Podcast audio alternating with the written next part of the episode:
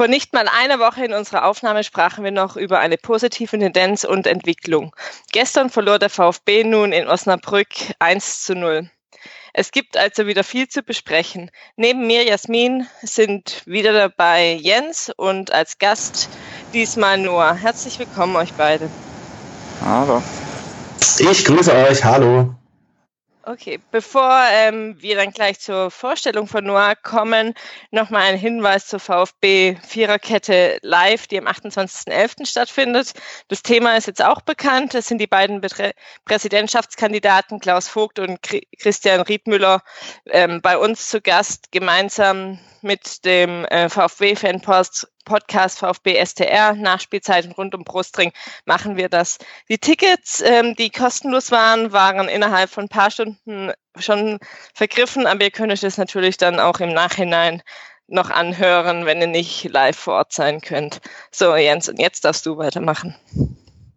Dann nur zu dir. Will ich dich kurz bitten, ein paar Worte zu dir zu sagen und wo du im Internet überall zu finden bist und deine Verbindung zum VfB. Ja, äh, erstmal vielen Dank für die Einladung. Ja, ich bin der Noah, bin 25 und komme ursprünglich aus dem Nordschwarzwald, Altensteig, das liegt im Kreis Kalf. Ähm, und ja, ich habe äh, im Alter von sieben Jahren mein erstes VfB-Spiel im Gottlieb-Daimler-Stadion damals noch äh, gesehen, bin Jahrgang 94. Ähm, war ein 0 zu 3 gegen den ersten FC Köln. Und äh, ja, habe den VfB seit äh, von Kindesbeinen an verfolgt äh, über Meisterschaft, Champions League, verschiedene Trainer bis heute. Und äh, seit fünf Jahren lebe ich jetzt äh, in Berlin. Äh, der Schwabe, der nach Berlin äh, zieht, das kennt man ja, äh, entspreche also dem klassischen äh, Klischee und äh, ja, arbeite als Sportredakteur bei t-online.de und bin da unter anderem auch in der zweiten Liga für den Hamburger Sportverein, aber auch für den VfB Stuttgart zuständig. Und äh, ja, leider dadurch, dass ich äh, jetzt hier in Berlin lebe, kann ich nicht allzu viele Spiele in Stuttgart angucken. Also das letzte Spiel, das ich tatsächlich live gesehen habe, war ähm, gegen Hertha BSC hier im Olympiastadion. Ein 0 zu 3, wenn ich mich richtig erinnere. Genau. Und äh, ja, der VfB ist bei mir immer ein Thema. Vielen Dank. Dann können wir gleich mal harte harten Schnitt machen und auf gestriges Spiel zurückkommen. Auswärtsspiel in Osnabrück und Noah, vielleicht von dir auch kurze, kurze Einschätzung oder kurzer Versuch eines Erklärungsansatzes. Wie konnte man da die Anfangsphase so verschlafen? Gut, äh, Erklärungsansätze äh, gibt es vielleicht einige. Ähm, sicherlich überraschend, sage ich mal. Ich meine, das war jetzt schon der, der, der zweite Aufsteiger in der Saison, gegen den der VfB gespielt hat. Und äh, gegen Wien Wiesbaden war es ja ähnlich. Äh, ich glaube, da war es sogar noch eine Minute früher, dass man da äh, ein Gegentor bekommen hat. Ähm, es ist jetzt natürlich äh, im Zuge von Borussia Dortmund immer viel von Mentalität äh, äh, die, die Rede. Da, da möchte ich jetzt nicht zu reden kommen. Es ähm, ist aber ja, du sagst erklären. Eigentlich ist es unerklärlich, warum man da äh, nach wenigen Minuten schon ähm, mit 1 zu 0 äh, zurückliegt. Ähm, klar, Osnabrück hat jetzt lange Zeit nicht mehr gewonnen in der Liga, ähm, aber vor allem das Stadion an der Bremer Brücke, also man kennt das ja, ein Aufsteiger gegen einen, äh, also Aufsteiger aus der dritten Liga gegen einen Absteiger aus der Bundesliga, der ist dann nochmal besonders motiviert. Also ich denke eigentlich nicht, dass der VfB äh, äh, überrascht gewesen sein müsste von der von der Gangart Osnabrücks und ähm, ja, trotzdem ähm, ist es so passiert und ähm, da Erklärungen zu finden ist ähm, schwierig. Ich weiß nicht, wie, wie würdest du es erklären? Ja, es ist tatsächlich schwierig, weil du, wenn du die ersten Minuten anschaust, ist eigentlich gleich nach, nach dem Anstoß Ballverlust im Mittelfeld, dann muss Karasor gleich das taktische Foul ziehen, da gibt's gleich mal, schenkst du einen Freistoß an Osnabrück her, wo Karasor bei anderen Schiedsrichtern diese Saison eigentlich gleich gelb gesehen hätte, vermutlich. Und es ist wirklich ein ganz schwieriger Erklärungssatz, wie du in Osnabrück so, so aus der Kabine rauskommen kannst, also nach zu Spielbeginn, weil du weißt ja, um deine eigene Schwäche gegen Mannschaften, die tief stehen. Und du tust ihnen ja damit eigentlich einen relativ großen Gefallen. Du kommst da so raus, bietest gleich defensiv so viel an, gerätst früh in Rückstand und dann ist es, wie du gesagt hast, ähnliches Muster. Gegen wen hatten wir es ähnlich? Da hat Scheffler sogar noch früher getroffen gehabt. Und es ist halt einfach erstens mal wahnsinnig ärgerlich und Erklärungsansatz ist eigentlich wirklich tatsächlich schwierig zu finden, weil wir auch jetzt die, die vergangenen zwei Spiele, wenn du die, also vor Osnabrück, wenn du Hamburg nimmst, wenn du Dresden nimmst, da hatten wir ja genau das noch positiv rausgestellt, dass die Mannschaft eigentlich gleich früh da war. In Hamburg bekommst du in der ersten Minute den Elfmeter vorne. Gegen Dresden bist du gleich präsent, gehst auch früh in Führung. Und jetzt wieder so ein bisschen der Rückfall zu Wien und Kiel, weil du am Anfang dem Gegner eigentlich was, was hergibst, was, was dem natürlich wahnsinnig in die Karten spielt. Und wenn du dir vor dem, vor dem 0-1 die, die Situation nochmal vor Augen führst, ist halt eigentlich Wahnsinn. Du aus einem Freistoß am Mittelkreis raus, baut Osnabrück so über die, über die eigene Hälfte auf und uns fehlt völlig die Grundordnung. Also wirklich geistig oder mental irgendwie in den ersten Minuten gar nicht auf dem Platz. Und es darf nicht passieren, ja. Das man, man, man kann es ja an, an, also äh, wenn wir es an Personen vielleicht äh, festmachen müssen, also Stenzel ist, sag ich mal, viel zu, viel zu weit eingerückt. Ne? Also ähm, äh, Schmidt kann da den Ball einfach äh, reinspielen und, und auch, auch Kempf ist dann in dem Moment auch äh, zu weit weg. Also dieses präsent bei den Gegenspielern sein, ähm, das wurde eben da äh, komplett verschlafen und, und das, äh, was, was wir gesagt haben, also du spielst als haushoher Favorit. Klar, äh, die vergangenen Spiele waren jetzt nicht ganz so erfolgreich, aber, aber trotzdem kommst du als, als Favorit nach, nach Osnabrück. Ähm, ähm, jeder im Stadion äh, ist heiß drauf, den, den äh, ja, Absteiger, den Bundesligisten zu ärgern, zu schlagen und dann ähm, äh, ja, fragt man sich dann, okay, äh, hat das die Spieler äh, wirklich überrascht in dem Moment? Ähm, oder was genau war da der Grund, weswegen eben die, die Abstände dann so weit waren? Und äh, ja, war für mich persönlich tatsächlich äh, überraschend. Ich weiß nicht, Jasmin, wie hast, wie hast du generell die, die Anfangsphase gesehen, die ersten zehn Minuten?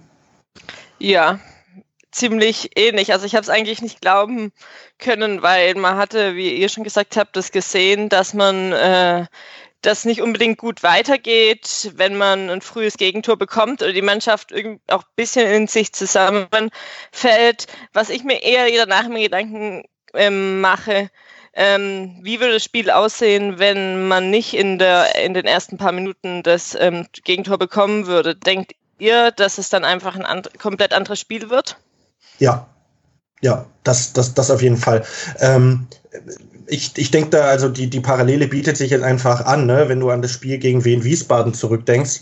Ähm, da, da hat man ja sogar es geschafft, äh, wenige Minuten äh, nach dem 0-1 Rückstand äh, den Ausgleich zu erzielen. Äh, nur äh, wiederum wenige Minuten später das 1 zu 2.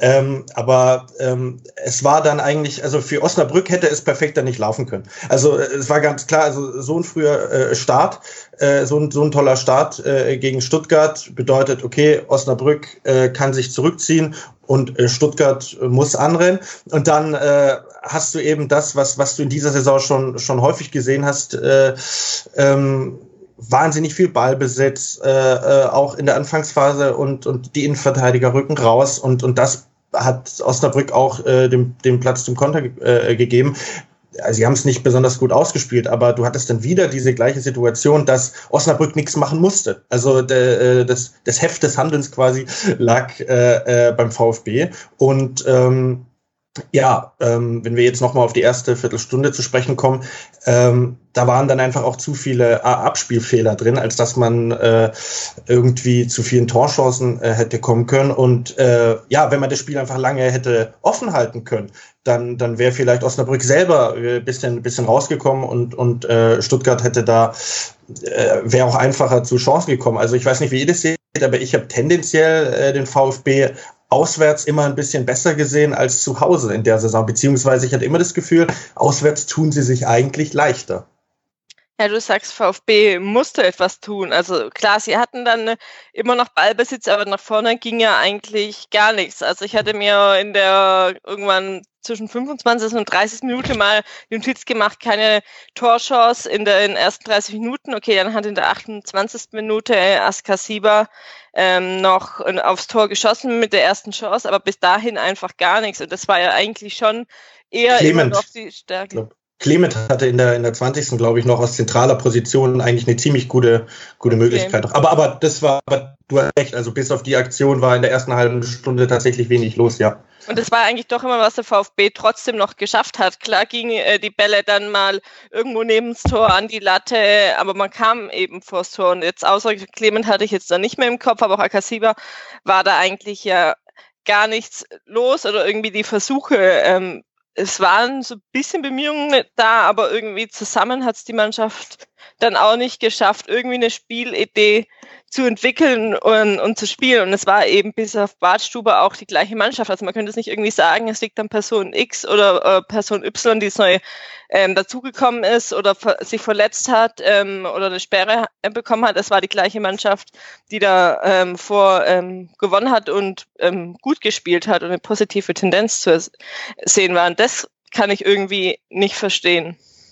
Was halt auch so ein bisschen bedenklich war, gerade in der ersten halben Stunde hast du ja im, im vorderen Drittel eigentlich eine Fehlpassquote von gefühlt 60, 70 Prozent, ja, überspitzt ja. gesagt. Das spielt natürlich dann auch Osnabrück wahnsinnig in die Karten. Die haben das Zentrum verdichtet, das was eben fast 80 Prozent der Mannschaften gegen den VfB machen. Und jetzt die dritte Mannschaft mit Osnabrück eben erfolgreich. Und das ist ein bisschen das Erschreckende an der ganzen Situation, dass du halt irgendwie aus diesem Wien-Spiel, aus diesem Kiel-Spiel die Lerneffekte mhm. doch begrenzt sind, weil du jetzt wieder ein Spiel nach ähnlichem Muster hattest. Und also wie gesagt, gerade die erste halbe Stunde, sowohl was Mangala angeht, auch, auch Clement, ja. eigentlich alle, alle Spieler im Mittelfeld waren, sage ich mal, sehr limitiert in ihrem Passspiel. Und da waren so viele Abspielfehler dabei und damit holst du natürlich oder schaffst du bei Osnabrück immer mehr Zutrauen natürlich in die eigene Defensivleistung, wenn du merkst, wir lassen eigentlich nichts zu, weil in der ersten Halbzeit musst du sagen, ihr hattet die Chancen angesprochen, dieser Distanzschuss von Clement, die, der Abschluss dann von Askasiba nach dem Ballgewinn von Gonzales und danach die, die große Möglichkeit von Gonzales in der ersten Halbzeit, aber auch nach einem, nach einem Ballgewinn am eigenen oder am gegnerischen Strafraum, also sowas wirklich herausgespieltes war dann auch nicht dabei in der ersten Halbzeit und das sollte man eigentlich meinen, dass dass in dem Kader mehr Qualität ist, um so einen Gegner wie Osnabrück, der jetzt auch in den Wochen davor nicht wirklich Selbstvertrauen gesammelt hat. Also das muss man ja auch mal dazu sagen. Die haben, die haben davor wochenlang nicht mehr gewonnen. Die haben zum letzten Mal, wenn ich es richtig im Kopf habe, im September gegen KSC zu Hause genau. gewinnen können und in der Zwischenzeit sehr überschaubare Leistung. Gut, Regensburg jetzt war das Spiel davor war etwas eine Steigerung dabei. Und das, ja, es ist halt einfach dann, dann schwierig, wenn du gegen so einen Gegner wieder eine Halbzeit lang quasi kein Mittel findest. Ja, es, es ist natürlich auch immer eine Frage, eine, eine Frage der, der Anspruchshaltung. Also äh, was erwartest du auch vom, vom VfB Stuttgart und was hat der VfB Stuttgart auch selbst für eine, für eine Anspruchshaltung an sich selbst? Und ähm, du kommst da eben hin und ähm, klar, man kann sagen, Stuttgart hat Osnabrück dominiert, aber äh, in welcher Art und Weise ist dann eben die Frage. Und ähm, letzten Endes kommt es ja schon darauf an, äh, wie du im, im, im letzten offensiven Drittel agierst. Und äh, da kann, da kann äh, 75, 80, da kann 95 Prozent Ballbesitz stehen.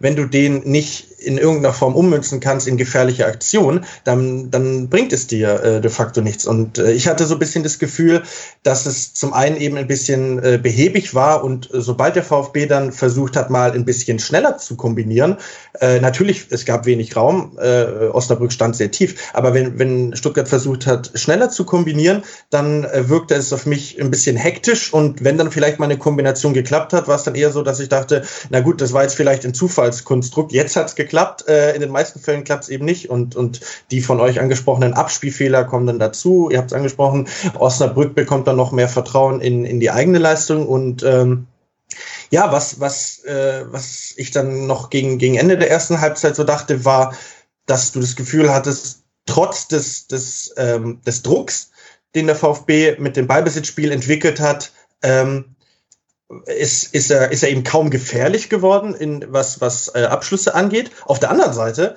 äh, hattest du aber das Gefühl, sobald es, äh, sobald Osnabrück dann mal einen Konter ansitzt oder, oder ähm, ja, in eine Umschaltsituation kommt, dann wird es sofort gefährlich. Ich meine, klar, ist, ist, ist auch logisch, ne? wenn du sehr offensiv spielst oder sehr offensiv stehst, dann bekommt, äh, hat der Gegner Räume.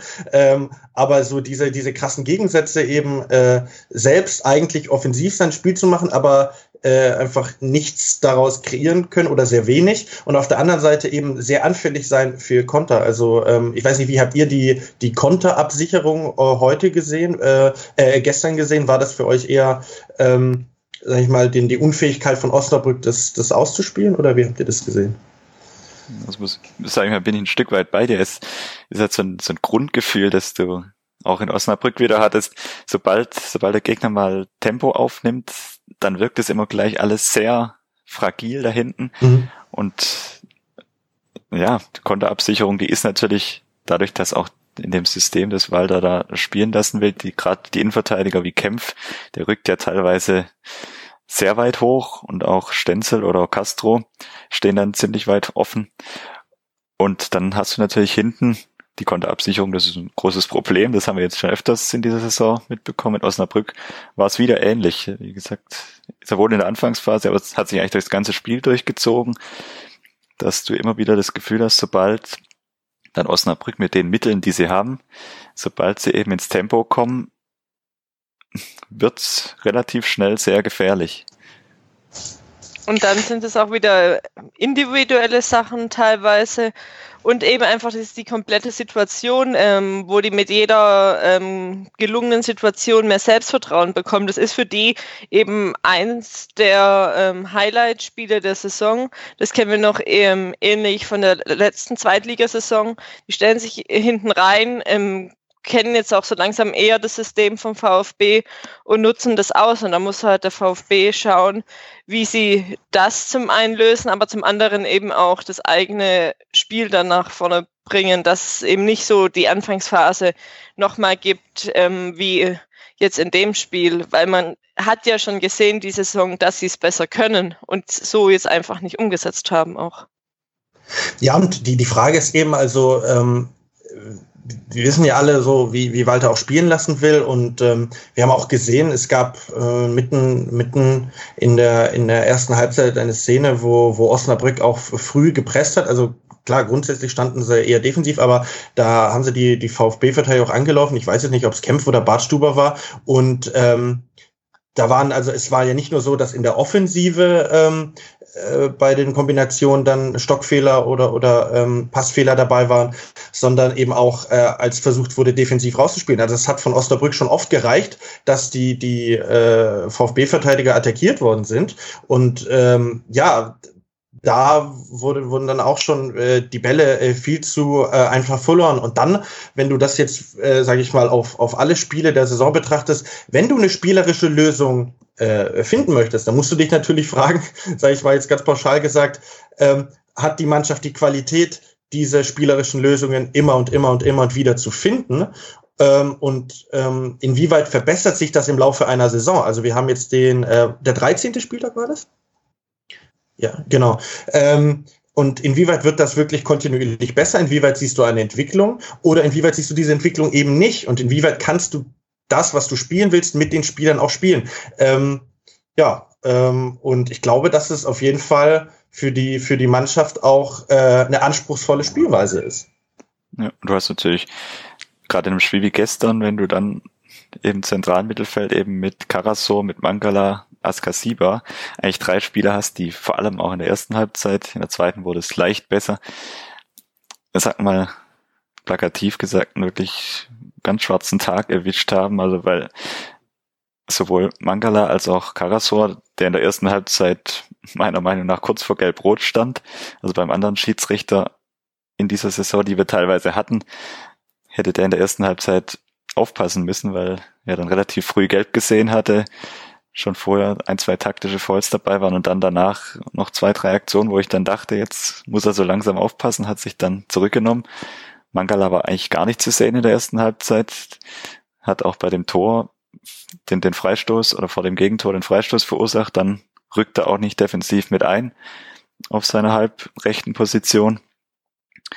Und gut, was ich da nicht so ganz verstanden habe, der Einzige, der für mich so ein bisschen herausgestochen ist, das falsche Wort, aber der noch auffällig war, das war für mich Clement eigentlich in der ersten Halbzeit, der immer wieder was versucht hatte, der dann zur Pause raus musste. Und dann wird es natürlich auch schwierig, so ein, so ein Passspiel wirklich aufzuziehen im Mittelfeld, wenn, wenn du die drei Spieler dann auf dem Platz hast, die die grundsätzlich, also Kassiba hat seine Probleme im, im Spiel nach vorne.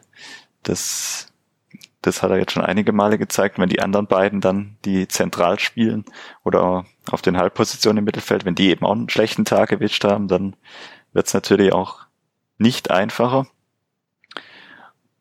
Das ist halt einfach das, was, was sich so ein bisschen durchzieht durch die, die ganze Saison. Du hast, du hast natürlich auch viele junge Spieler drin, die immer wieder Schwankungen haben. Das das hat man in Osnabrück jetzt auch wieder gesehen, Gonzales vorne ist eben noch keiner wie Terodde, der da vorne wie in der letzten Zweitligasaison halt 90 Prozent der Großchancen verwertet, sondern der lässt halt auch immer wieder mal welche liegen. Und dann, dann kommt sowas zustande. Und es summiert sich dann alles auf und dann, gerade in der ersten Halbzeit, kommst du dann halt nicht wirklich auf den grünen Zweig da vorne weil die ganze Mannschaft irgendwie, also man kann ja eigentlich sagen, es ist niemand wirklich positiv und niemand negativ rausgestochen, weil die ganze Mannschaft gerade in der ersten Halbzeit meiner Meinung nach nicht wirklich, nicht wirklich präsent auf dem Platz war. Ich meine, wir, wir haben jetzt hauptsächlich äh, Kritik geäußert, aber wenn man jetzt vielleicht ein bisschen das, das Positive sehen will, auch äh, wenn man jetzt die, die äh, Chance von, von Clement aus der, aus der 18. Minute nimmt, ähm, die große Chance von Askasiba, äh, ähm, glaube ich, äh, paar Minuten später, wo Gonzales eben äh, rübergeschoben hat, und dann nochmal die Chance von Gonzales selbst kurz vor der Pause, dann waren das ja drei wirklich hochkarätige Chancen. Und wenn du eine davon nutzt, dann gehst du natürlich mit einer ganz anderen Ausgangslage äh, wieder in die, in die zweite Halbzeit. Und ähm, klar, äh, Thema, Thema Chancenverwertung ist dann wahrscheinlich äh, äh, ja wieder ein Thema für sich. Ähm, es hat sich dann, vielleicht können wir jetzt auch so ein bisschen schon, schon in die, in die zweite Halbzeit langsam blicken. Also es hat sich ja auch äh, was, was äh, die, das Thema Druck aufbauen und sich äh, Chancen äh, kreieren, hat sich ja dann in der äh, zweiten Halbzeit, fand ich, äh, deutlich gebessert. Also du hast auf jeden Fall eine Steigerung gesehen. Im Laufe der zweiten Halbzeit, da äh, hattest du dann schon eher eben das Gefühl, okay, jetzt ist der VfB wirklich drauf und dran, gleich den Ausgleich zu erzielen.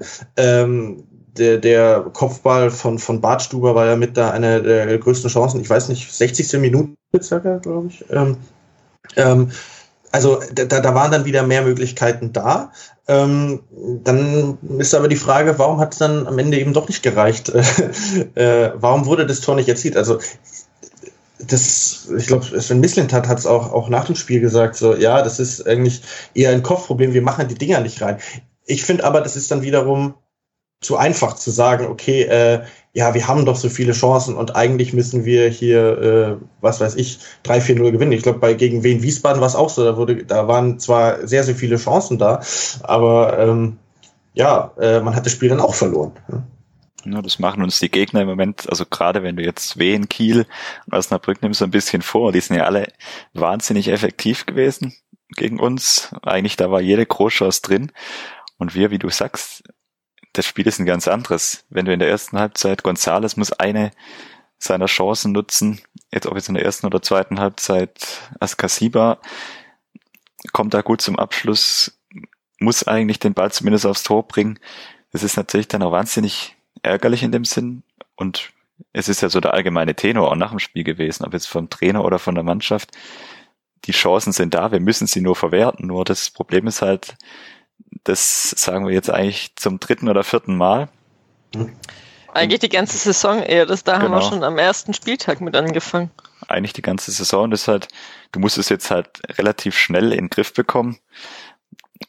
Weil es hilft halt nichts, immer zu sagen, ja gut, wir haben ja, wir haben ja mehr Chancen vorne. Wenn du sie halt im Endeffekt nicht verwertest, dann hilft dir das ergebnistechnisch und punktetechnisch nicht weiter. Und dann kommst du nicht wirklich vom Fleck. Ähm, ah, ja, Jasmin, du zuerst. Ja. Und äh, diesmal hat man jetzt am Ende wirklich auch mit vier Stürmern es probiert. Also ich hätte nicht geglaubt, dass er wirklich er ähm, Walter alle vier Stürmer bringt und die dann ähm, bis zum Ende spielen, dann auch nicht wirklich ähm, die Tore gemacht haben, aber die letzten Minuten sah es ja schon dann generell besser aus. Man hat viel nach vorne gespielt und es gab noch mehr Chancen wie die Minuten davor.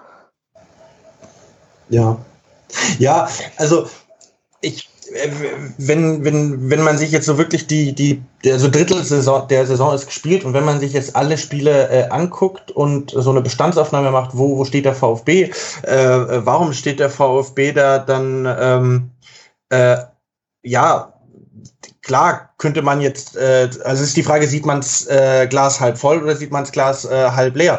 Ähm, ihr erinnert euch vielleicht auch an die Heimspiele gegen St. Pauli und, und, und Kräuter Fürth äh, zum Beispiel. Die wurden beide knapp gewonnen. Ich glaube, in den ersten acht Spielen wurden gefühlt alle Spiele mit einem Tor Unterschied gewonnen, die gewonnen wurde. Und auch da muss man sagen, das waren alles Spiele, die komplett auf der Kippe waren. Also dieses Thema Konterabsicherung, äh, das Thema, ähm, ja, also Chancenverwertung, er sagt, ihr zieht sich durch die Saison und gegen St. Pauli und Fürth, ich erinnere mich, Fürth hatte, glaube ich, dreimal Aluminiumschüsse, St. Pauli hatte auch riesen Chancen, also äh, äh da war es dann auch so, solche Spiele können auch 1-1 ausgehen und dann stehst du in der Tabelle, ähm, ja, nicht auf Platz 3 wie jetzt, sondern dann stehst du eben äh, vielleicht eher auf Platz 6 oder 7 und dann äh, spiegelt sich das tabellarisch auch noch äh, bisschen weiter oder auch gegen Dresden. Der Sieg gegen Dresden war verdient, letzte Woche auf jeden Fall, aber es war ein Spiel, das äh, so war meine Gefühlslage, ihr könnt mir da gerne widersprechen,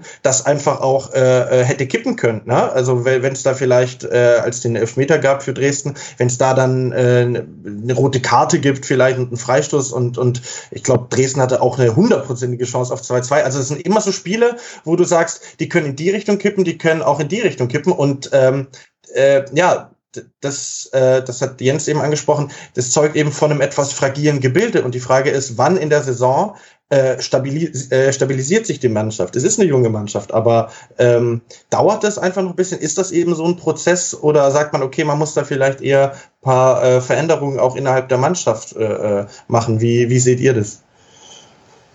Ja, was es dir auf jeden Fall recht gibt, wenn du es ganz überspitzt sagen willst, musst du eigentlich eine Zwischenbilanz ziehen. Das erste Spiel gegen Hannover, das war tatsächlich vermeintlich richtig überzeugend. Da hattest du das, das Eigentor zwar, aber ansonsten hast du da relativ wenig zugelassen. Die anderen Spiele, wie du gerade richtig gesagt hast, sind eigentlich immer auf der Kippe. Jetzt kann man sich die Frage stellen, liegt es am Trainer, liegt es an der Mannschaft, liegt es an, gerade zu Saisonbeginn, an vielen Wechseln, an Verletzungen, was jetzt auch zum Beispiel die Davi, der seit einigen Wochen fehlt, der für mich auch merklich fehlt, gerade in der zweiten Liga, weil er da halt einfach Qualitäten einbringt, die, die sonst vielleicht niemand auf dem Platz hat. Und da hattest du natürlich zu Saisonbeginn viele enge Spiele, die du eigentlich immer für dich entschieden hast. St. Pauli gewinnst du in der Nachspielzeit.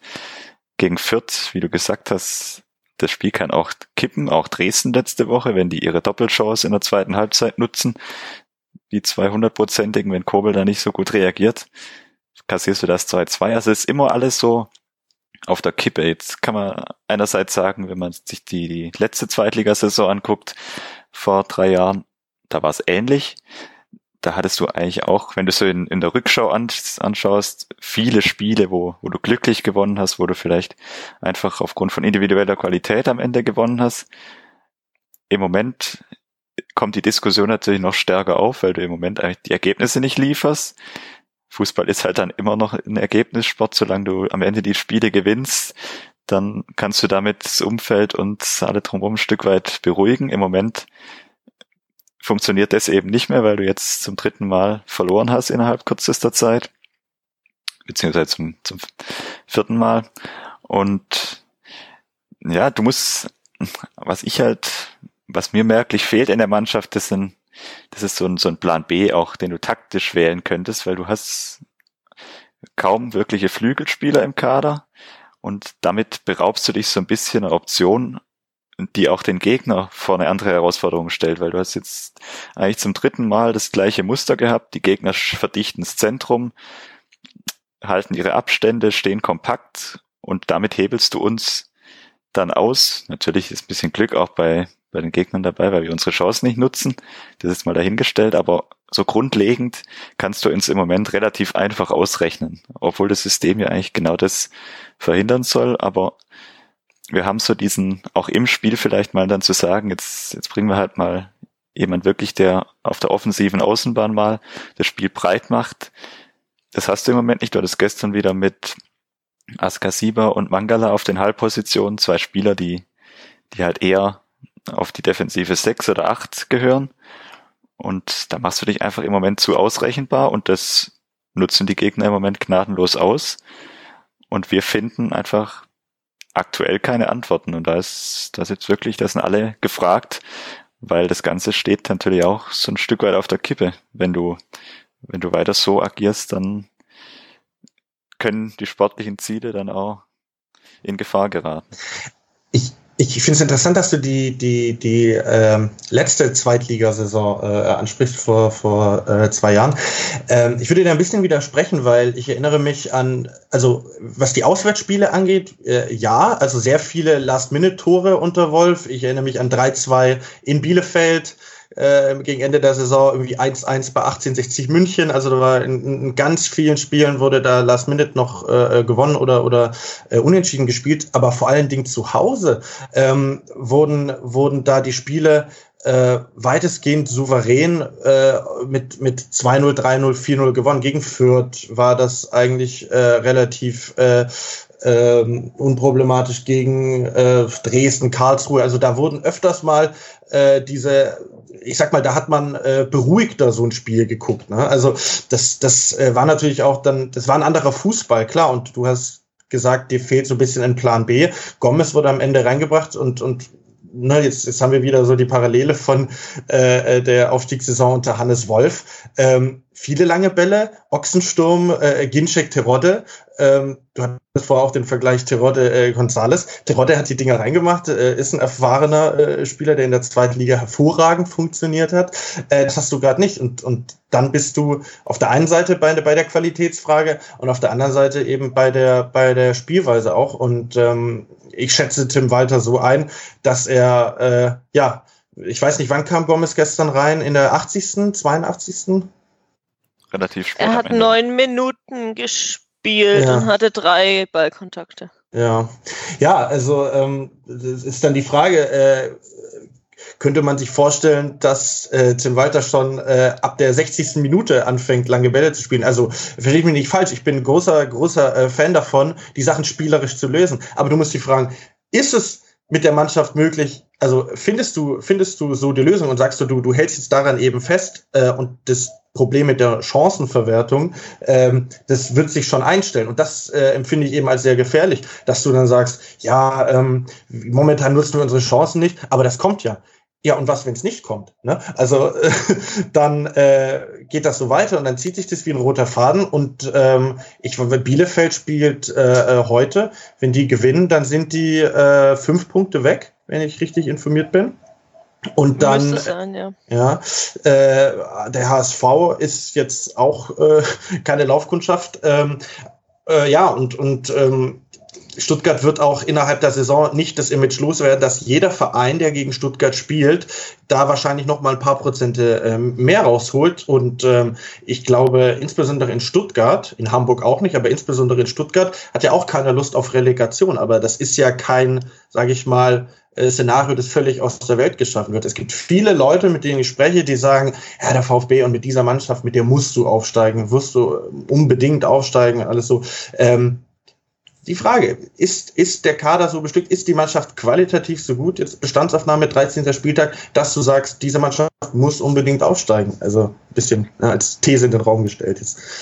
Also das war ja, ich sag mal, ich wollte noch mal zum Beginn, äh, zweite Liga ähm, damals, da ging eben Ochsensturm und viele Sachen waren da auch noch individuelle Leistungen, äh, wo du von einzelnen Spielern hattest, die das dann mal gewonnen haben. Das war jetzt ähm, gerade im Silas im letzten Spiel genauso, wenn er jetzt nicht so die Leistung gebracht hätte, individuell, die man, mit der man dann schon mal eine Defensive ähm, ausspielen kann von einer anderen Mannschaft, wäre dann das Tor äh, nicht auch noch aufgefallen. Und so ist es gerade, müsste man eigentlich erwarten von manchen Spielern, dass sie individuell besser sind oder dass man es darüber lösen kann. Ist die Frage, möchte man es darüber lösen? Das wären dann eben die hohen Bälle oder will man es als Mannschaft lösen? Am Ende, wie wir vorhin schon mal hatten, zählen auch dann eben nur die Siege und Deswegen eigentlich heißt es immer, man müsste mit der Mannschaft wieder aufsteigen, aber mit der Mannschaft hätte der HSV letzte Saison eigentlich auch wieder aufsteigen müssen und haben es nicht geschafft. Und da gab es auch schon andere Mannschaften in der zweiten Liga, die das auch nicht geschafft haben. Und selbst beim VfB das letzte Mal war es auch noch relativ eng und knapp dann im Frühjahr bis zum Ende hin, wo man noch lange gezittert hat.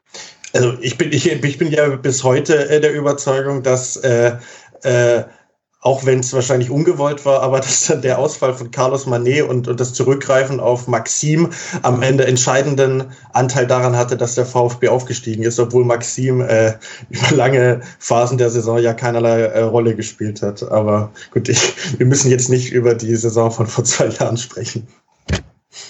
Wenn du jetzt halt die, die aktuelle Situation in den Reims, wo ich halt immer so ein bisschen meine Bedenken habe oder meine Zweifel beim VfB, das mag jetzt den vergangenen Jahren geschuldet sein, halt, wenn ich dann so, wenn die Aussagen wieder in die Richtung gehen, wir müssen ruhig weiterarbeiten, das, das ist richtig zum einen.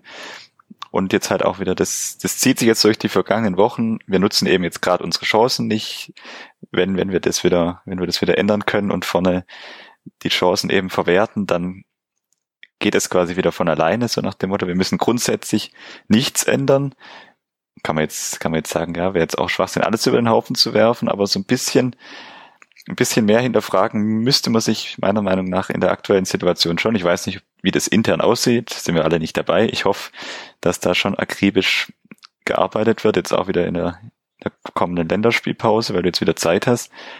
Aber es, es ist halt einfach, was ich so als Problem sehe, das setzt sich ja auch irgendwann fest, wenn du da vorne halt dann junge Spieler hast, wie so ein Gonzales, das hatten wir letzte Saison erst erlebt. Die Chancen werden nicht verwertet. Dann kommt eins zum anderen, dann hast du jetzt das nächste Spiel gegen Karlsruhe. Das ist von, sagen wir mal, fürs Umfeld von großer Bedeutung. Es ist halt alles so die Gefahr, wenn immer so dieser Verweis, was jetzt auch Misslin tat, Walter oder auch verschiedene Spieler nach dem Spiel gestern wieder gesagt hatten, du musst jetzt wieder konsequent arbeiten weiter und eben dafür sorgen, dass die, die Torchancen wieder verwertet werden. Das sehe ich halt immer so ein bisschen die Potenz, Potenzial für Gefahr, dass, dass du jetzt halt gerade bis zum Winter vielleicht das nicht so ganz abstellen kannst oder nicht in den Griff bekommst und du brauchst jetzt halt auch wieder, so blöd es klingt, Ergebnisse, weil, wie du gesagt hast, Bielefeld punktet regelmäßig. Der HSV hat jetzt gestern zwar auch nur einen Punkt geholt, aber auch die sind sage ich mal, nicht ganz, nicht ganz schlecht drauf im Moment. Und die Gefahr besteht halt schon, dass du so diesen Balanceakt zwischen nachhaltiger Entwicklung und den Ergebnissen, die du halt auch liefern musst, dass du da so ein bisschen bist irgendwie zwischendrin hängst und dann am Ende HSV letztes Jahr hat man es gesehen, kann auch relativ schnell dann vorbei sein. Ist zu früh in der Saison, um das jetzt zu attestieren, aber die, die Situation ist für mich schon gefährlich im Moment, weil du jetzt halt wirklich über einen längeren Zeitraum Spiele gegen wirklich relativ limitierte Gegner hattest, wo du einfach mit deinem Plan A, also mit Passspiel, sage ich mal, bis, bis in den 5-Meter-Raum nicht wirklich zum, zum gewünschten Ergebnis gekommen bist.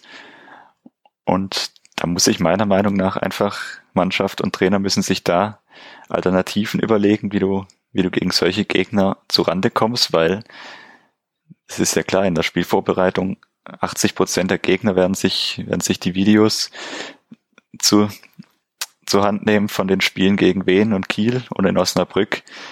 Und da hast du quasi die Blaupause, wie du gegen den VfB im Moment agieren musst.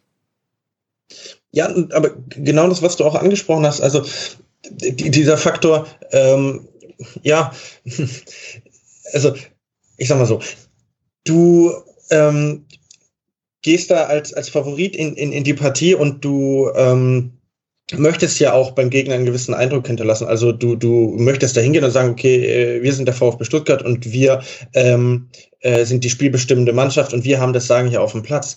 Ähm, so, und, und dann schaust du auf die Fehlpassquote und äh, das schüchtert eben keinen Gegner ein. Und dann hast du wiederum die, die, die Körpersprache der Spieler selbst auf dem Platz und, und im Gefühl, also im Kopf habe ich, hab ich einen Förster, der verhältnismäßig oft den Kopf schüttelt. Ich habe einen Holger Bartstuber, der äh, verhältnismäßig oft den Kopf schüttelt. So. Also äh, da ist natürlich manchmal ein Kopfschütteln dabei, von wegen, äh, das gibt's noch nicht, das kann doch nicht sein, das hat schon wieder nicht geklappt, aber ähm, die Spieler merken ja auch selber, dass bestimmte Sachen, äh, die ihnen vielleicht vorgegeben werden, äh, so äh, nicht äh, funktionieren, wie es wie es eben geplant war. Und äh, wenn dann diese Zweifel an dem ursprünglichen Plan auch innerhalb der Mannschaft dazukommen, dann ist es, wie du sagst, eben eine, eine sehr gefährliche Situation. Ein große Plus in der zweiten Liga ist sicherlich, dass äh, die zweite Liga äh, größtenteils aus Mannschaften besteht, die eben viel und oft und gerne Punkte lassen. Ne? Ähm, äh, du hast gesehen, der erste FC Köln ist in der vergangenen Saison beispielsweise auch ähm, relativ klar und deutlich aufgestiegen, obwohl sie auch eine Schwächephase hatten von mehreren Spielen, die sie nicht haben äh, gewinnen können. Stuttgart ist vor zwei Jahren äh, aufgestiegen. Äh, mitunter auch, weil äh, Hannover und Braunschweig selbst immer wieder Punkte gelassen haben. Ne? Also das waren jetzt äh, keine souveränen Aufstiege, wie das vielleicht Hertha BSC äh, geschafft hat.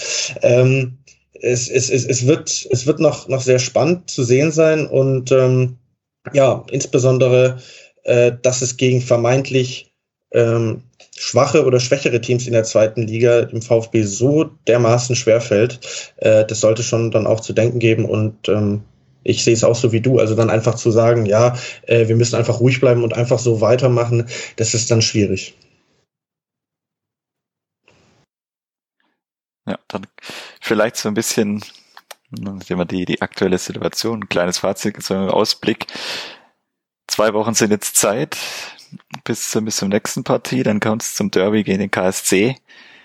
Natürlich gerade für, wie ich gerade schon gesagt habe, fürs Umfeld natürlich ein Spiel mit relativ großer Bedeutung, kann man vielleicht ein Stück weit Parallelen ziehen, wenn man wieder, hat man jetzt in dieser Aufnahme schon ein paar Mal die letzte Zweitligasaison zur Hand nehmen, da hatte man auch eine Schwächephase in der Rückrunde, fünf Spiele ohne Sieg, dann das Heimspiel gegen den KSC. Damit, damals konnte man dann mit einem Heimsieg so ein bisschen die Situation retten und dann für den Saisonendspurt äh, entsprechend auf den Weg bringen. Sag ich mal so, wie seht ihr es, Chance und Risiko zugleich? Weil eigentlich, wenn du, wenn du jetzt gegen den KSC noch verlieren solltest, dann sag ich mal, ist die Gefahr da, dass die Stimmung kippt. Mit einem Sieg kannst du sicher erstmal wieder die Stimmung ins Positive drehen. Ich weiß nicht, wo es herkommt, aber irgendwie bin ich relativ positiv eingestimmt, wenn ich an das Spiel denke. Also nur, es ist ein Spiel, was man, sagen wir, vom Umfeld her gewinnen muss. Die Mannschaft will sicherlich jetzt auch nicht äh, mal wieder gewinnt es sowieso, ähm, aber einfach aus der, sag ich mal, bisschen Negativspirale rauskommen. Und das Stadion wird brennen. Ähm, und von dem her, ja, irgendwoher nehme ich die Hoffnung. Ich weiß es noch nicht, woher, aber ich bin relativ ähm, ja, positiv eingestimmt. Du, Noah? Ja gut, also ähm, beim KSC ist, äh, sage ich mal, ein Trainer an der Seitenlinie, der dafür bekannt ist, dass er äh, insbesondere defensiv eigentlich ähm, ja, äh, für, äh, erfolgreich ist. Also alles Schwarz ist, äh, äh, sage ich mal, mit relativ destruktivem Fußball äh, auch aufgestiegen. Ähm, ich bin da nicht äh, in dem Maße optimistisch wie du, weil eben, wenn man sich diese Spiele, äh, diese Heimspiele in den vergangenen Wochen anguckt, dann war das Schema einfach zu oft zugleich.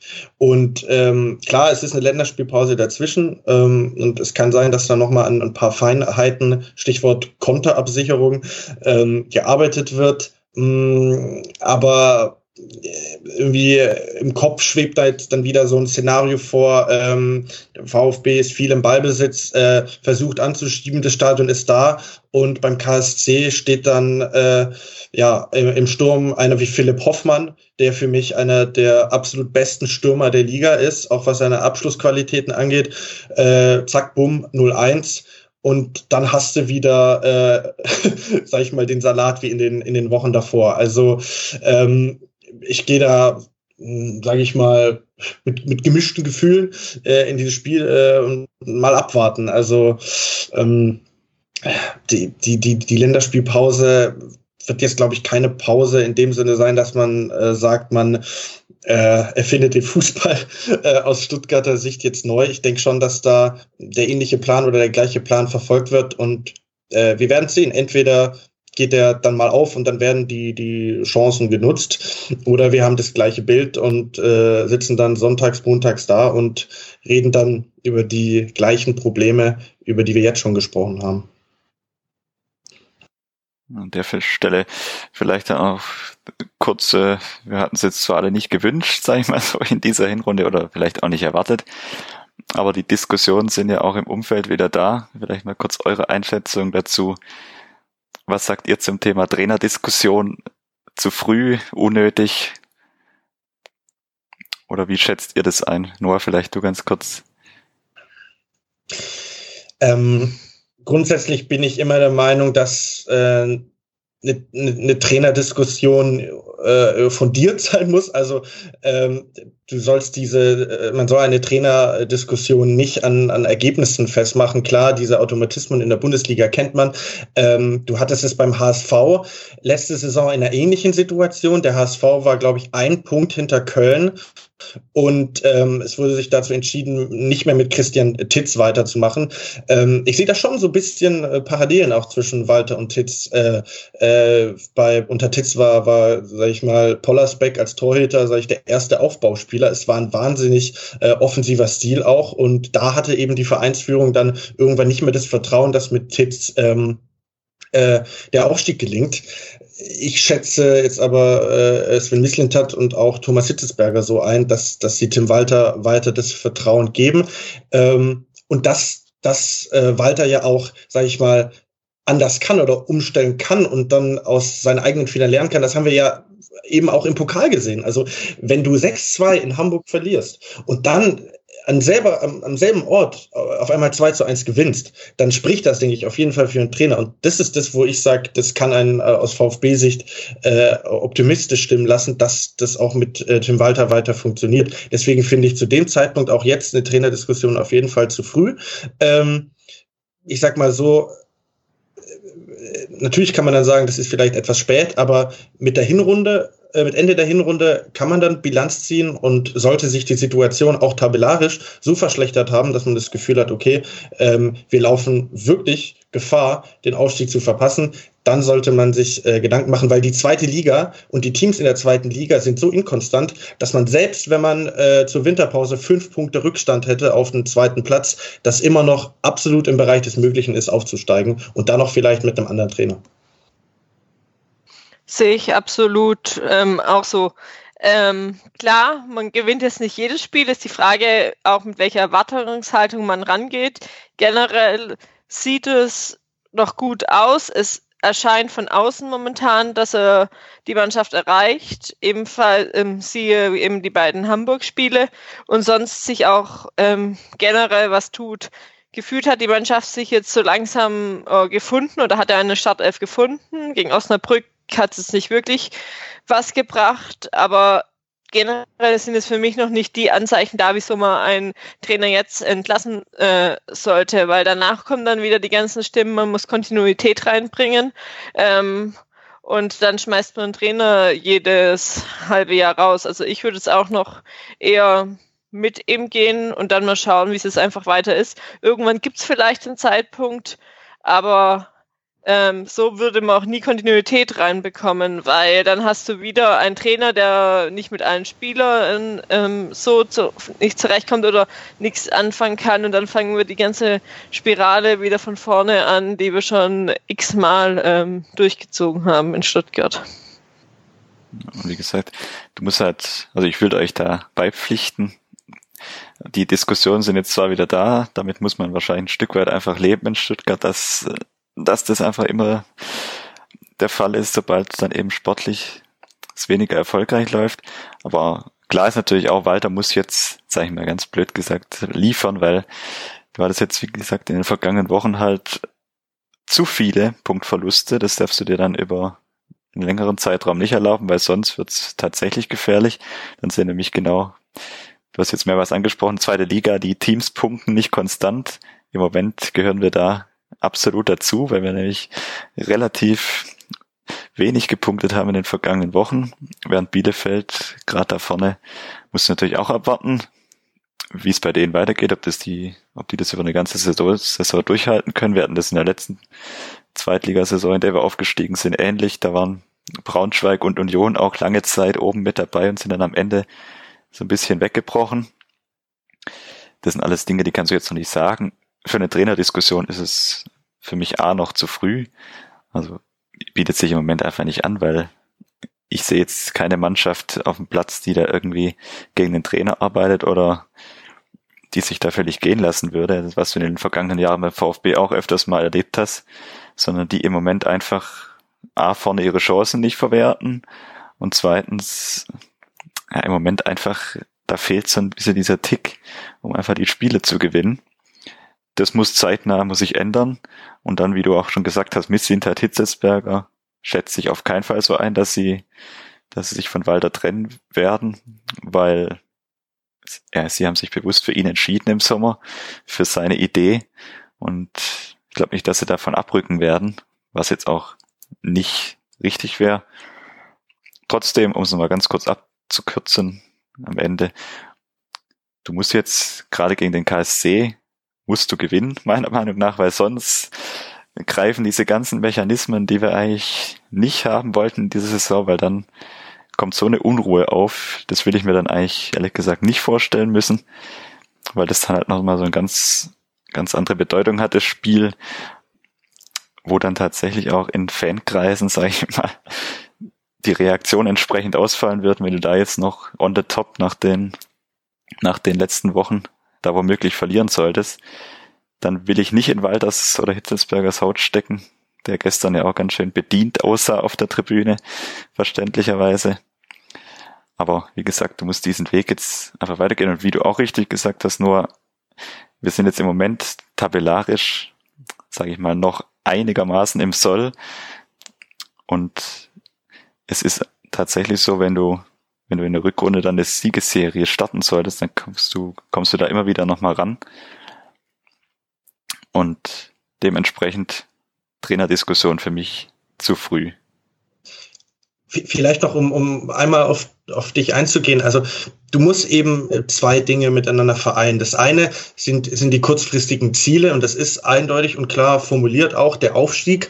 Und das andere ist eben die Spielidee und die Art und Weise, wie man als Verein, wie man als VfB Stuttgart eben agieren möchte und nicht nur in dieser Saison, sondern auch vielleicht darüber hinaus. Und wenn du dich als Verein konkret für einen Trainer und für eine Idee entscheidest, dann ähm, finde ich es nur konsequent und auch richtig daran festzuhalten.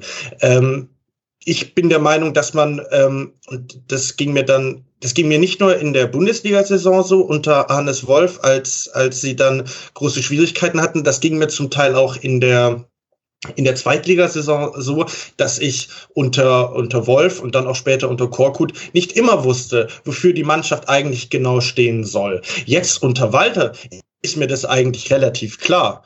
Und ähm, äh, das finde ich im Grunde auch was, was, was etwas, das finde ich, ist im Grunde etwas, was auch für den Verein spricht, dass da wirklich versucht wird, an einer grundsätzlichen Spielidee festzuhalten. die Frage ist dann eben, äh, inwieweit setzt es äh, die Mannschaft um. Ich bin da auch weit entfernt davon zu sagen, dass ein Trainer einfach, die, sage ich mal, die Schuld äh, auf die Mannschaft schieben kann und sagen so, ich habe der Mannschaft was vorgegeben, sie haben es nicht umgesetzt. Nee, nee, so einfach geht es nicht. Das ist ein Zusammenspiel zwischen Mannschaft, äh, zwischen Mannschaft und Trainer und äh, das, das äh, funktioniert nur äh, zusammen. Ich meine, in der Winterpause äh, hast du dann ja vielleicht noch äh, die Möglichkeit, auf der einen oder anderen Position dir vielleicht äh, nochmal einen, einen Spieler äh, zu holen oder zu verpflichten, der der noch besser vielleicht zu der Spielidee passt. Und, und da, ähm, ja, glaube ich schon, dass, dass da der VfB da, äh, dass der VfB gut daran täte, daran festzuhalten, ähm, weil wenn du wirklich langfristig denkst, kannst du nicht jetzt schon wieder den Trainer wechseln. Wie gesagt, du musst halt diesen Balanceakt schaffen. Das ist die große Schwierigkeit zwischen dem Wunsch nach einer nachhaltigen Entwicklung und eben dieser Zielsetzung Aufstieg. Weil das ist, sage ich mal, sind zwei Punkte, die sich vielleicht in manchen, an manchen Stellen dann auseinander bewegen. Weil, sage ich mal, zu einer nachhaltigen Entwicklung gehören vielleicht halt auch mal Rückschläge dazu, die du dir aber halt in dieser, in dieser Anzahl jetzt von den vergangenen Wochen nicht leisten kannst, wenn du aufsteigen willst. Aber deswegen das, haben wir ja noch die Zeit bis zum Winter. Genau, ja, wie gesagt, das wollte ich vielleicht noch gerade ergänzen da ist es vielleicht so ein Stück weit, Stück weit einfacher, wenn du sowas in der, in der Bundesliga versuchst zu etablieren, weil da bist du nicht gefordert, sag mal, jedes Spiel gefühlt gewinnen zu müssen, weil der Anspruch musst du eigentlich als VfB in der zweiten Liga, mit Ausnahme vielleicht vom HSV oder Bielefeld eigentlich immer haben, zumindest die Spiele gewinnen zu wollen. Und dann hast du das, die Thematik, du hast viele junge Spieler in der Mannschaft, du hast natürlich auch erfahrene Spieler, die aber teilweise über ihren Zenit gefühlt hinaus sind, so ein bisschen wie Gomez oder Castro. Also ich fand es gestern immer etwas ironisch. Der, der Kommentator auf Sky hat dann, glaube ich, bei gefühlt jeder Ballberührung von Castro oder Gomez, wenn die zwei zu sehen waren oder Bartstuber immer darauf verwiesen, wie oft die jeweiligen Spieler in der Bundesliga schon gespielt hatten, wie viele Meisterschaften, wie viele Champions, Champions League-Titel.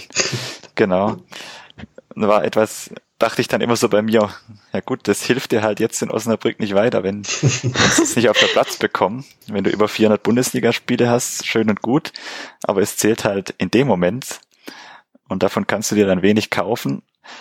Und wie gesagt, diesen Balanceakt, dann hast du erfahrene Spieler, du hast junge Spieler, wie ein Gonzales, der halt einfach noch Leistungsschwankungen drin hat oder auch ein Mangala, der jetzt in den vergangenen Wochen sehr gute Auftritte hatte, jetzt wieder einen ganz schwachen. Und das ist natürlich auch für den Trainer eine riesen Herausforderung. Du hattest jetzt, du hast jetzt zum ersten Mal in der Saison so eine Phase, wo du die Mannschaft nicht immer wieder komplett umstellen musst.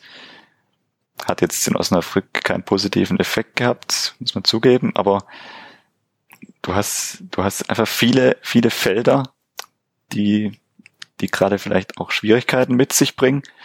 Und im Moment bringt Walter die nicht so ganz in Einklang, weil gewisse Schwierigkeiten da sind. Und das ist seine Herausforderung und der muss er sich stellen. Ich bin nach wie vor der Überzeugung, dass, dass das gelingen wird. Ich hoffe es auch schwer, weil wie gesagt, es wäre traurig, wenn wir wieder vor der Situation stehen würden, wie in den vergangenen Jahren, wieder ein Trainerwechsel, dann hast du ja, wenn du das weiterdenkst, die ganze Problematik, die sich dem anschließt, der Kader ist ja eigentlich auf Walters Ausrichtung gemünzt. Also die, du hast kaum Flügelspieler im Kader, du hast viele ballsichere, passsichere Spieler. Dann kommen wieder die ganzen, die ganzen Themen der vergangenen Jahre auf. Dann hast du wieder möglicherweise einen neuen Trainer, der, der mit dem Kader nicht zurechtkommt. Will ich mir eigentlich nicht vorstellen. Ich hoffe einfach, dass das Trainerteam und die sportliche Leitung, dass die aus dieser, sage ich mal, in Anführungszeichen aktuell sportlichen Krise, wenn man es ganz überhart sagen will, dass die daraus jetzt einfach hervorgehen und bis zur Winterpause so ein bisschen die, die Kurve kriegen, um die Grundlage zu legen, dass du deine Rückrunde einen, den erst, einer der ersten beiden Plätze belegst am Ende. Ich, vielleicht noch ergänzend dazu, ich glaube, dass auch was das Thema Trainer angeht, der HSV äh, ein warnendes Beispiel sein kann, weil Nochmal die Parallele Titz-Walter, die finde ich nicht zu weit hergeholt. Ähm, in Hamburg hat man sich dazu entschieden, nicht mit Titz weiterzumachen und ähm, hatte dann auch einen kurzfristigen positiven Effekt. Also unter Wolf wurden dann auch die ersten Spiele äh, knapp, äh, zwar nur, aber die wurden gewonnen. Äh, da ist es wieder der Spagat äh, Spielidee äh, und äh, Ergebnisse. Mhm trotzdem, ähm, was war das Ergebnis aus HSV-Sicht, auch wenn es der unnötigste Nichtaufstieg äh, der Geschichte ist, vermutlich. Ähm, äh, letzten Endes hat der Wechsel von Titz zu Wolf nicht dazu geführt, dass der HSV aufgestiegen ist. Jetzt würde ein Wechsel von Walter zu Markus Gistol, keine Ahnung, dazu führen, dass der VfB aufsteht. Das sind alles so Eventualitäten, die weißt du nicht, die kannst du nicht beeinflussen. Und ähm, deswegen, äh, ja, ich sehe es ich sehe es ähnlich wie du. Ähm, lass mal den Walter jetzt mal machen. Okay. Dann haben wir jetzt relativ lang schon über den VfB gesprochen. Dann zum Abschluss ähm, würde ich noch mal gerne eure Tipps im Derby wissen. Noah, fang doch du mal an. 2-1. Jens? ich bin ja versucht, ich habe letzte Woche mit meinem Tipp für Osnabrück lag ich komplett falsch. Da hätte ich einen ganz anderen Auftritt erwartet. Gegen den KSC in zwei Wochen wird es, glaube schwierig, aber ich habe die Hoffnung, dass Mannschaft und Trainer einfach in der ganzen, der ganzen Blase, die vor dem Spiel aufgehen wird, die Bedeutung dann mit aufsaugen und das vielleicht so ein kleiner Wendepunkt sein kann wie vor knapp zweieinhalb Jahren. Und dass du das Ding 3-1, sage ich jetzt mal, gewinnst am Ende. Ich tippe auf ein 1 zu 0. Mit bisschen Spannung, wie man es schon gewohnt ist, auch wenn ich glaube, dass die äh, spielerisch eher souverän ist, aber dann den Ball auch nicht ins Tor bekommen.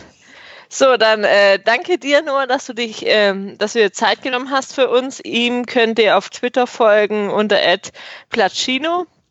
Ansonsten findet ihr uns wie gewohnt bei Spotify, Apple Podcast, Google Podcast, YouTube, bei meinsportpodcast.de, einen Social Media Kanälen unter Facebook, Twitter, Instagram unter Brustring Talk. Ähm, ja, überall, wo ihr quasi Podcast findet, natürlich auch im Podcatcher eurer Wahl. Wenn ihr auch für die nächsten Male Fragen oder Themenwünsche habt, gerne uns auf ähm, Social Media schreiben, versuchen wir dann alle ähm, unterzubekommen und dann hören wir uns auch bald wieder, hoffentlich mit einem Sieg im Derby und auch noch vielen weiteren Punkten diese Saison. Ähm, dann nochmal danke an euch beide und tschüss. Macht's gut. Ciao. Vielen Dank. Ciao.